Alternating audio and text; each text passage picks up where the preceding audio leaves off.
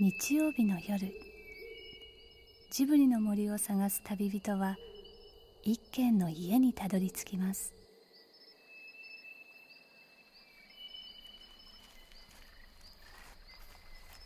ジブリの森のラジオの川のほとりそこに立つレンガの家はスタジオジブリ鈴木敏夫さんの隠れ家です。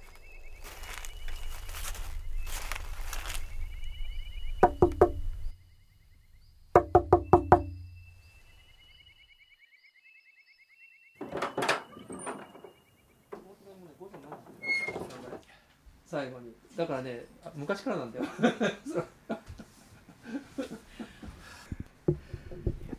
ビールの方がいいですか？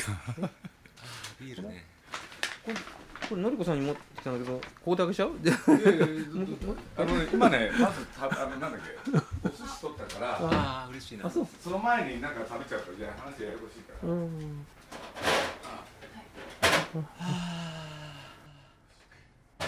いつもにぎやかなレンガ屋が今夜はなんだか静かです。でもあのしゃラジオでしゃしゃべるっていうのはうまくあれだよね。とあの年寄りに合ってるよね。あの自己表現。と思うよそう？僕は。うん思うよ。うん。本当に？本当に？鈴木さんも心なしかいつもより穏やかな語り口なんです目立ってる人たちいたじゃない、うん。だから今だから言うと好きじゃなかった。ああわかるわかる 絶対近づかないっていう、うんうんわかるわかる。あのね活躍目立ってね活躍して目立ってる人たちね。い、うん。いあの結構いたね大勢いた大勢いたうん。それでねあのちょっとち違うのはねあの年は全然目立たなうんかったんだね、うん。で Q ちゃんは優等生だったからみんな一目置いてたんだよ。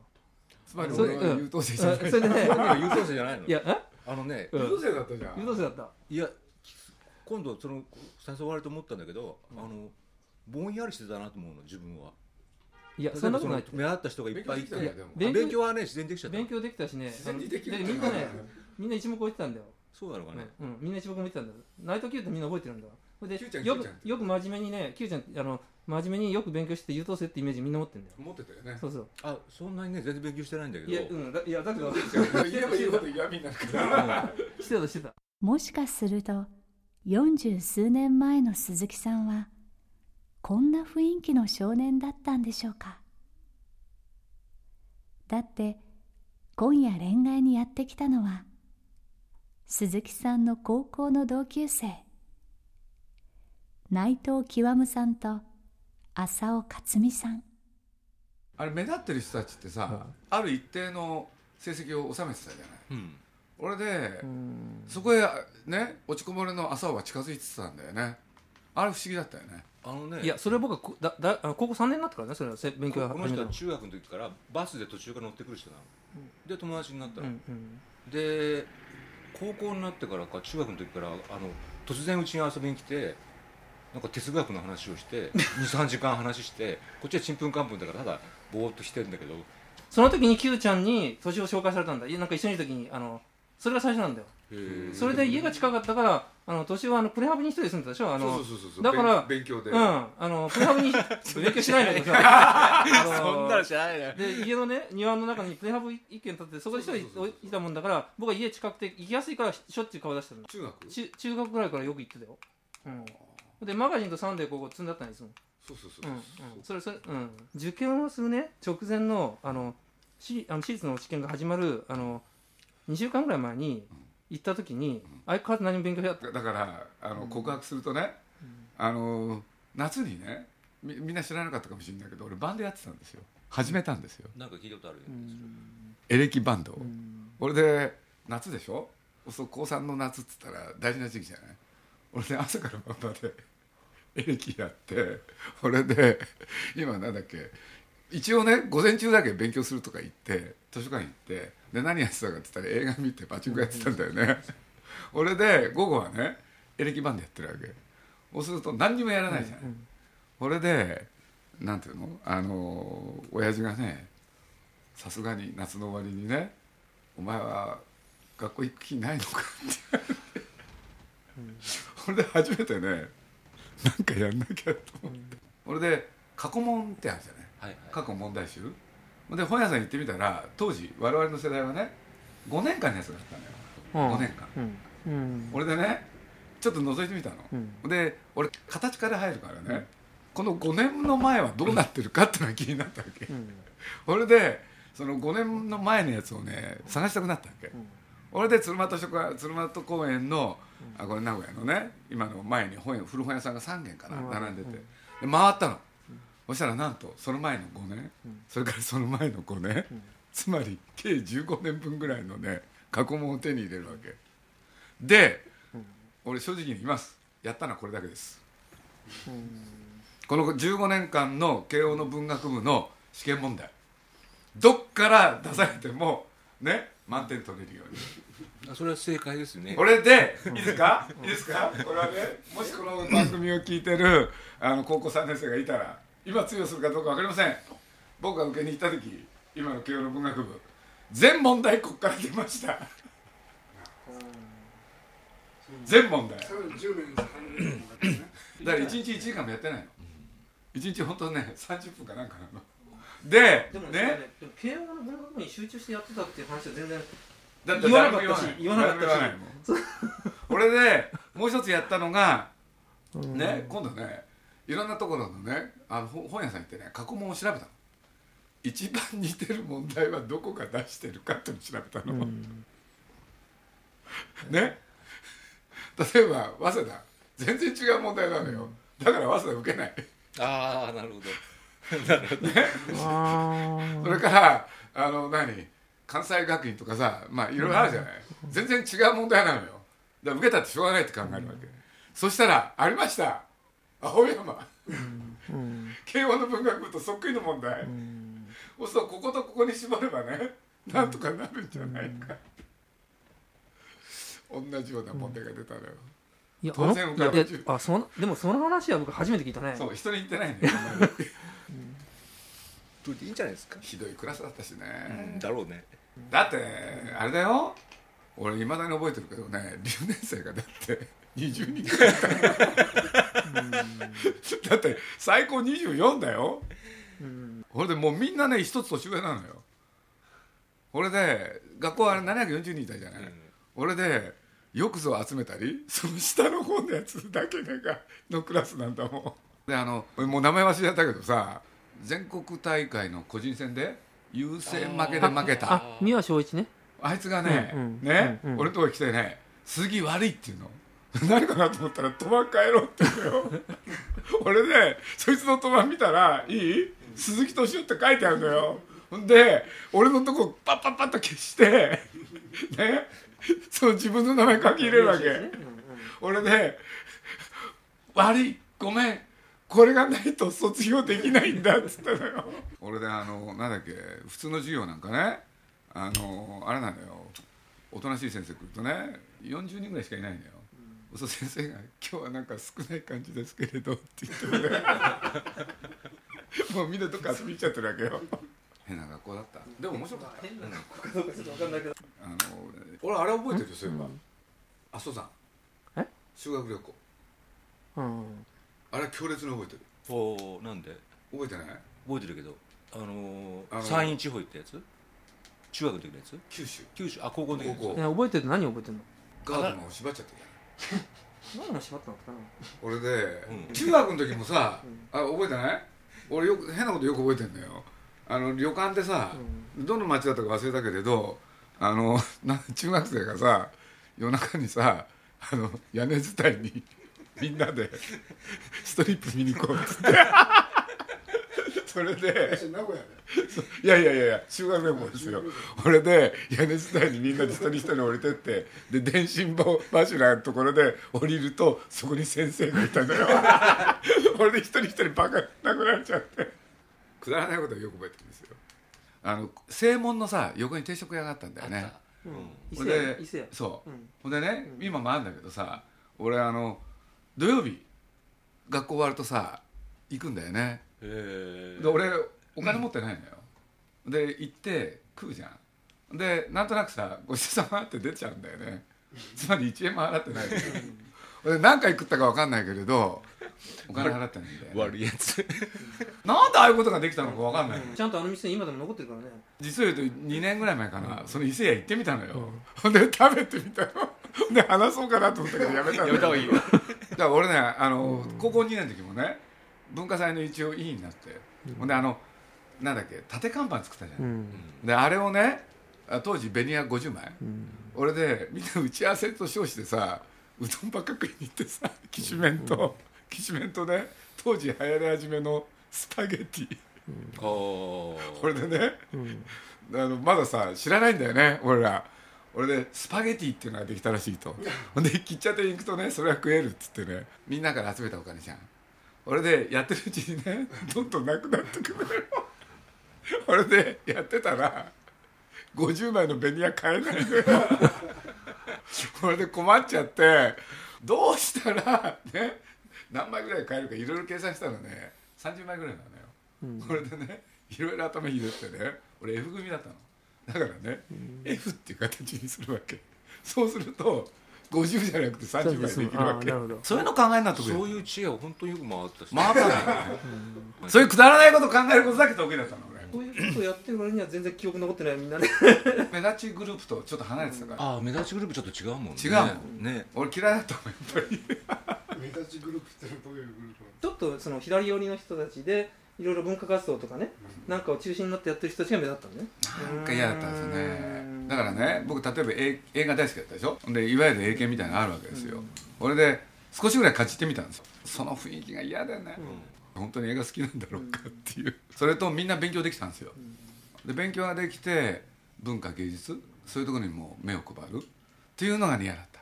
いや僕ね一回ね映画ね行こう行こうっていうから無理やり連れてかれたんだね、うん。それ怪談映画なんだあ本当、うん。何それ？なんか逆さに女の人がこう逆さに吊るされてるやつだとかね。3本立てだった。太陽だ一人だと思ってるけど太陽の怪獣とか日に当たると怪獣になるやつね。そういうのやつね。それからあの、全然覚えてない。えー女の人がやっぱり殺されてあの逆さななんかその、えー何幽霊で出てきたもんだからその殺したし男がね夜墓場行ってねなんでそんなに詳しく顔をねこう釘付けするんだよね。そうすると今度はその女女の人がねこう釘付けした格好逆さで出てくるんだよね。そういうんだとかね。なんかあのーなんかよ要するにくあの彼が見てた映画はねあのいわゆる有名な芸術映画じゃなくてああ そういうタイプ級映画なんだうん。なんか僕はねあんまり付き合いたくなかったんだけどそういう。だからまあ今だから告白すると 今だから告白するとそれでいて密かに ATG を見てたのよ、実は。ああなるほど。ほんで全然わかんないわけよ。なんだこれっつって。ああであの中学高校時代は本当は何か考えても何も言わなかったのかよくわからないよ。そのでも多分コメントするだけの自信もなかったんだと思うんだけどね。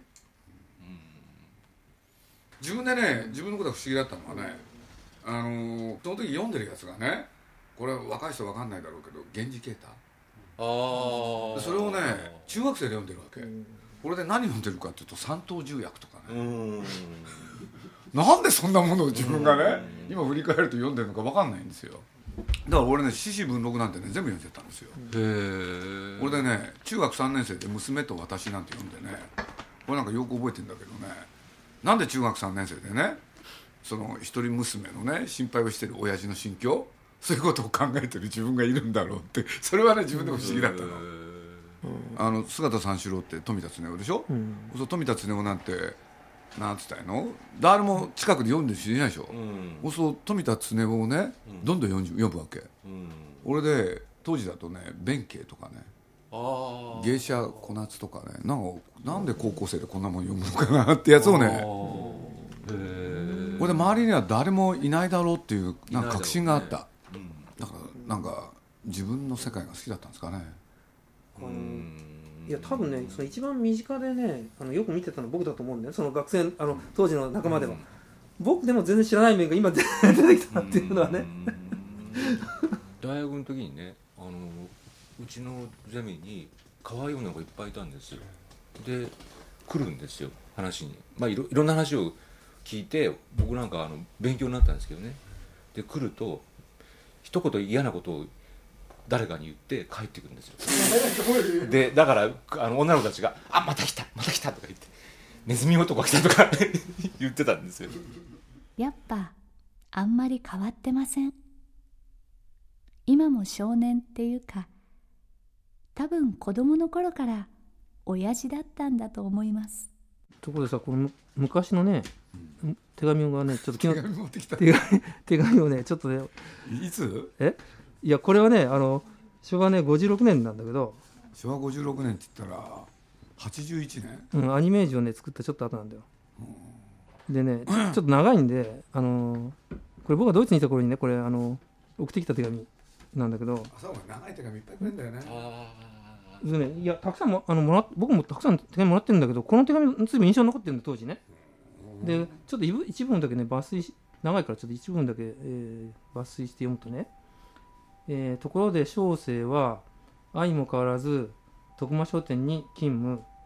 早いもので9年、えー10年目の春を迎えています。仕事はアニメージュなるインチキ英語名のアニメ雑誌、えー創刊以来3年、えー当初580円7万部でスタートした。雑誌がこの4月号で、えー590円30万部に成長しました。面白いものです、えー身分的にもデスクになり編集長が何もしない人なので、えー必然的に私が全てやることになります。親父が商,、えー商売人のせいか小生も売る方は得意な方です。おまけに最近は社会現象としてアニメブームが騒がれつまり映画のアニメが、えー通常の映画よりも大ヒット、えー、小生もテレビラジオ雑誌に取材され面食らう毎日、えというのもにわかに騒がれ出したアニメゆええーその、えー道の評論家も伊豆小生などが狙い撃ちされるのです。挙句の果ては、えー他雑誌にも原稿まで書かされています。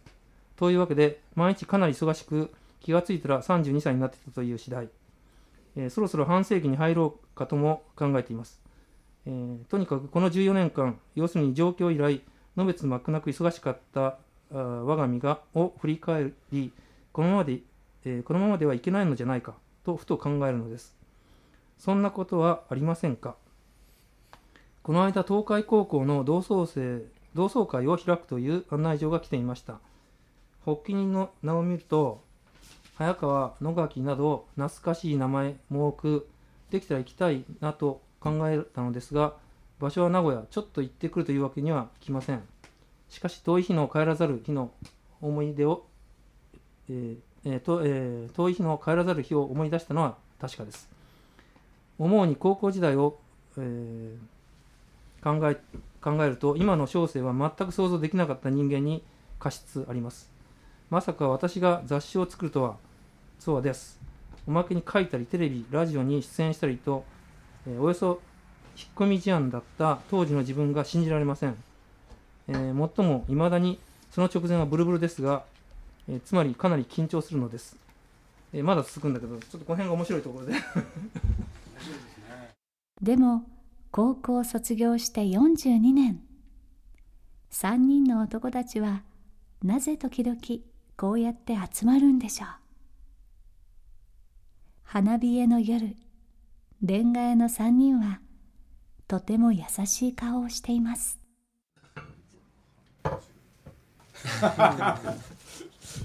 いつも開かなくなっちゃう。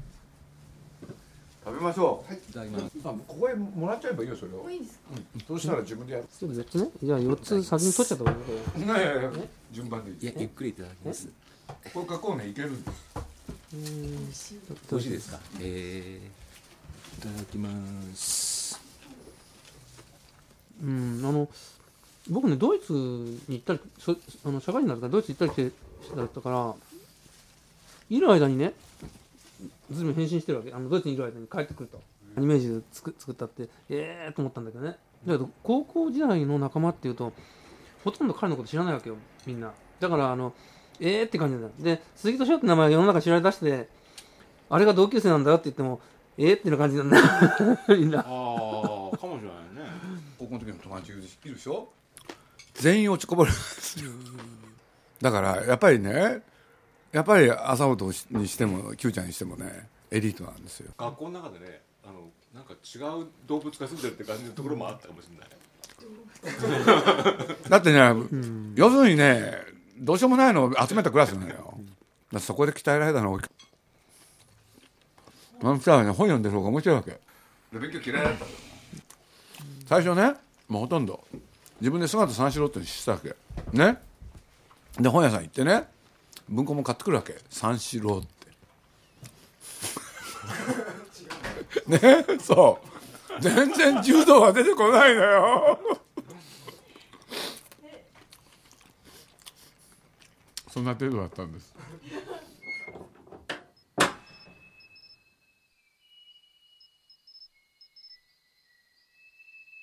鈴木敏夫のジブリ汗まみれ。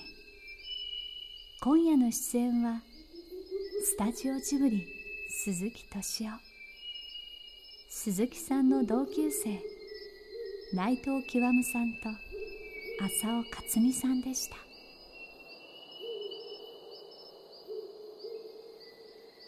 この番組はウォルト・ディズニー・スタジオ・ホーム・エンターテインメン